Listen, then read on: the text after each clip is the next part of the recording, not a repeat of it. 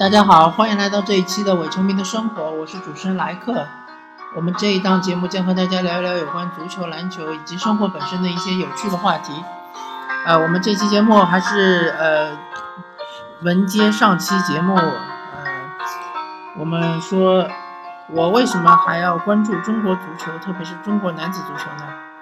嗯，总结一下吧。呃，首先，中国男子足球。不管是联赛也好，或者是国家队也好，呃，不得不承认，它是中国所有运动里面最职业的，嗯，应该是超过 CBA，嗯，应该是超过其他任何的比赛。虽然说中国男子足球有很多的问题，比如说，嗯，球员的这个工资奖金虚高啊。或者比如说，呃，整个这个成绩不理想啊，特别是呃男足的国家队的成绩也是非常不理想啊，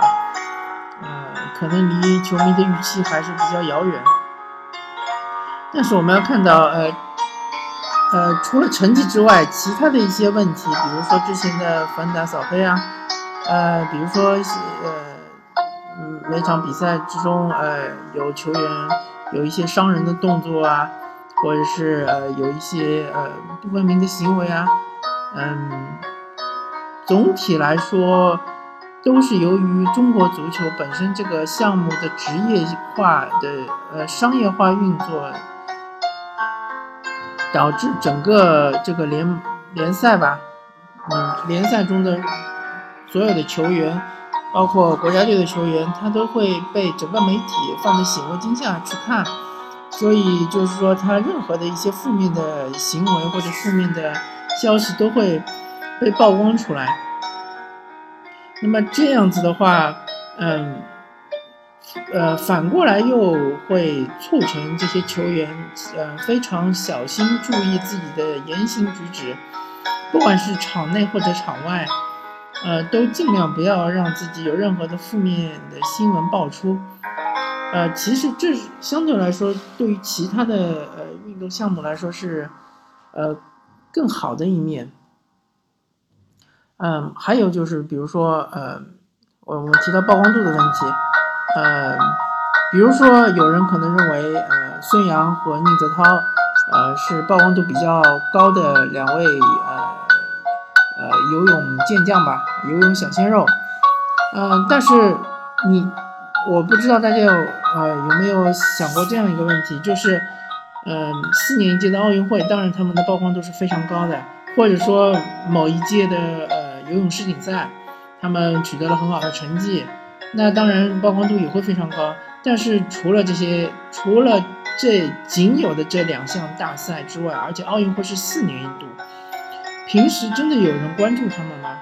或者说真的有体育迷关注他们？嗯，我们再说到乒乓球，乒乓球当然它的成绩是非常好，嗯，或者说是打遍天下无敌手吧，孤独独孤求败的这种状态。但是，真的有人去关注乒超联赛吗？甚至于，呃，我真的不知道有多少人能够知道上一届乒超联赛的冠军是谁，再上一届乒超联赛的冠军是谁。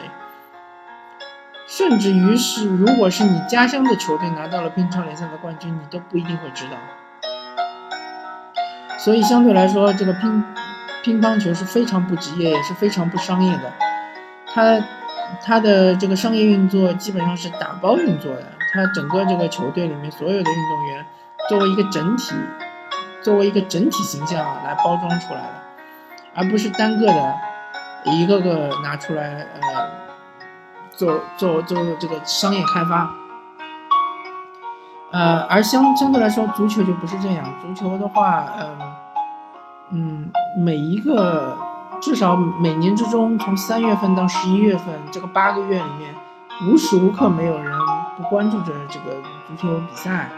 啊，只要你这个运动员是没有受伤，是一直在参加比赛的话，都会有聚光灯一直都是在呃跟随着你。相对来说，它的商业化程度是高很多。当然，足球的商业开发是不够的。呃，最主要的一个是球衣，球衣的这个正版销售是非常非常的弱的。呃，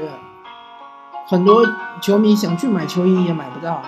这是呃联赛应该呃关注的问题，就是说他应该找一个更好的商业开发的团队来帮助他们，协助他们来做这个商业开发。其次就是一些周边产品，比如说呃围巾啊，比如说带有呃球队 logo 的衣服啊，都是没有做很好的推广，很好的开发。嗯，这个这方面的话，其实就是说是嗯联赛应该考虑的问题。还有就是球员本身，呃，其实。做一些商业广告的话，其实也是很少的。那可能和这个整个这个足球呃运动，特别是男子足球运动这个形象，就是我上集说的，他们的美誉度比较低，这个是有关系的。就是一些品牌不希望呃用了这些球员作为呃广告之后呢，导致他们本身的这个嗯品牌的形象受到损失。但是其实来说，我们的球员。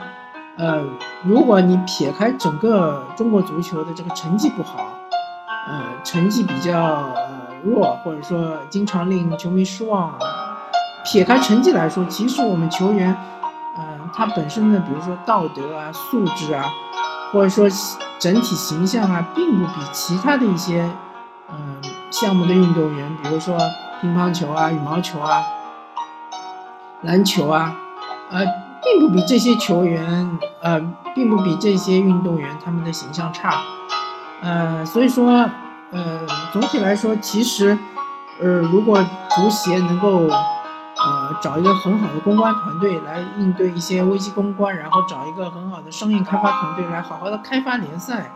的这种商业的利益的话，其实是，呃，很容易，或者说不说很容易吧，就是说。是很有潜力把足足球中国男男子足球这个形象给扭转过来，然后同时可以协助呃各个运动员的个体，特别是一些比较优秀的运动员，可以寻找出更好的商业开发的机会。嗯，然后就是说呃，相对来说，中国足球整个这个中国男子足球的这个环境大环境是非常透明的。有任何的一些风吹草动，其实媒体都会把它曝光出来。嗯，不像是之前我说的一些其他的项目，呃，相对来说，其实嗯，和足球比较像的一个项目，呃，或者说呃，环境相对来说比较透明的项目，其实是围棋。呃，围棋的话，呃，虽然只是中日韩三个国家在玩，呃，但是竞争还是比较激烈的。还是说风水轮流转，呃，然后它里面的一些呃新的一些新人冒出啊，或者是新人的一些八卦啊，或者是呃围棋界的一些呃一些内幕啊，也经常会爆出，呃，相对来说也是比较这个透明的，呃，所以我们大家其实不要只把眼睛只把眼光盯着这个成绩来看，就像呃。就就好像那些家长对于这个孩子的这个教育培养，只看着他们的学习成绩，而不注重一些其他方面的培养。呃，足球也是一样的。嗯，足球的联赛其实和国家队的成绩没有必然的联系。嗯，我们要把联赛搞好，呃，然后吸引更多的球迷，为更多的球迷带来欢乐。让这个各个足球俱乐部队能够扎根于社区，扎根于我们的呃每一个呃踏踏实实的能够接地气，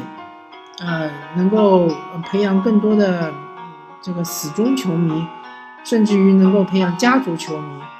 呃就是父辈、子辈、孙辈都能够支持你这支球队，这才是我们联赛所要呃呃完成或者是向往的一个目标。而这成绩的话，真的就是说，呃，需要是，呃，几代人的努力才有可能能够提升。我只是说有可能，嗯，并不是必然的，并不是说你砸钱下去一定能搞好。嗯，另外，嗯，足球运动员其实相对来说，嗯，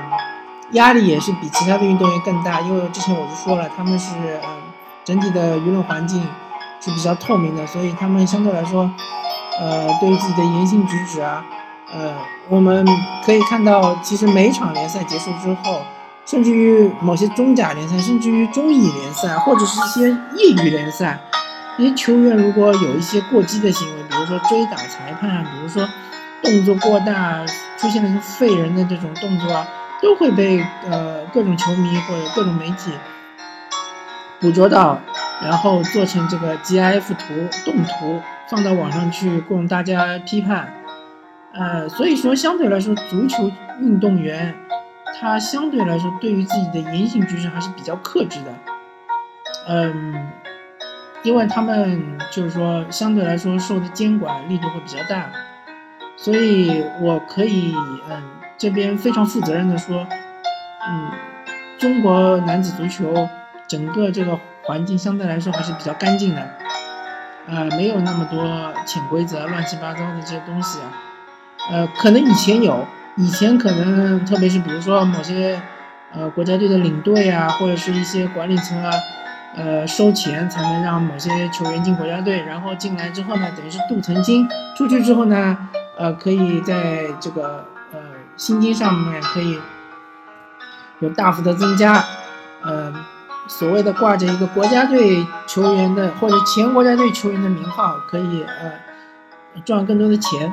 但是现在越来这个这个动作越来越难操作，因为如果真的你这么做的话，媒体会呃强烈的质疑，嗯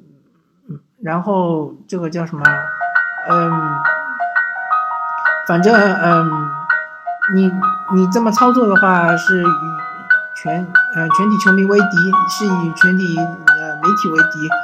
呃是很容易引火烧身的，所以呃大多数或者说基本上呃教练啊领队啊是不敢这么做的，呃这其实就相对来说是一个嗯嗯相对来说男子中国男子足球是一个比较自律的一个项目，呃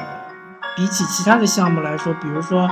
呃我们知道举重可能会有什么呃。呃，可能会有一些运动员之间的呃代替参赛啊，啊，原来比如说这个运动员已经呃参加这个选拔赛已经获胜了，但是最终呃中国举重队呃就是经过什么内部协商啊，就把他劝退掉，然后再换一个运动员上来比赛，这种情况暗箱操作的情况在足球界确实是应该是非常少的，是很难出现的。呃，除了一些比较呃明显的商业机密之外呢，其实足球界是没有机密的，嗯，所以说，嗯，相对来说，我我还是比较喜欢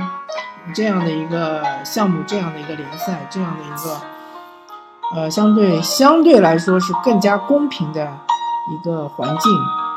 呃，所以呃，最终的总结层次就是说，呃。还是希望更多的球迷关注足球，而不是关注足球之外的那些事情。希望呃，如果你不是球迷的话，那你请你就不要关注足球了，呃，也不要去调侃足球，特别是中国男足，不要去呃增加这些无谓的压力给这些球员，没有意义。呃，中国足球圈也不需要这样的非球迷。来关注他们，因为他们其实他们的关注度已经够多了，已经足够了，已经远远胜于其他的各种项目，甚至远远胜于篮球。呃，好，今呃这一期节目我就聊到这里，是对于上期节目的一个补充。感谢大家收听这一期的《我球迷生活》，我是主持人莱克，我们下期再见，拜拜。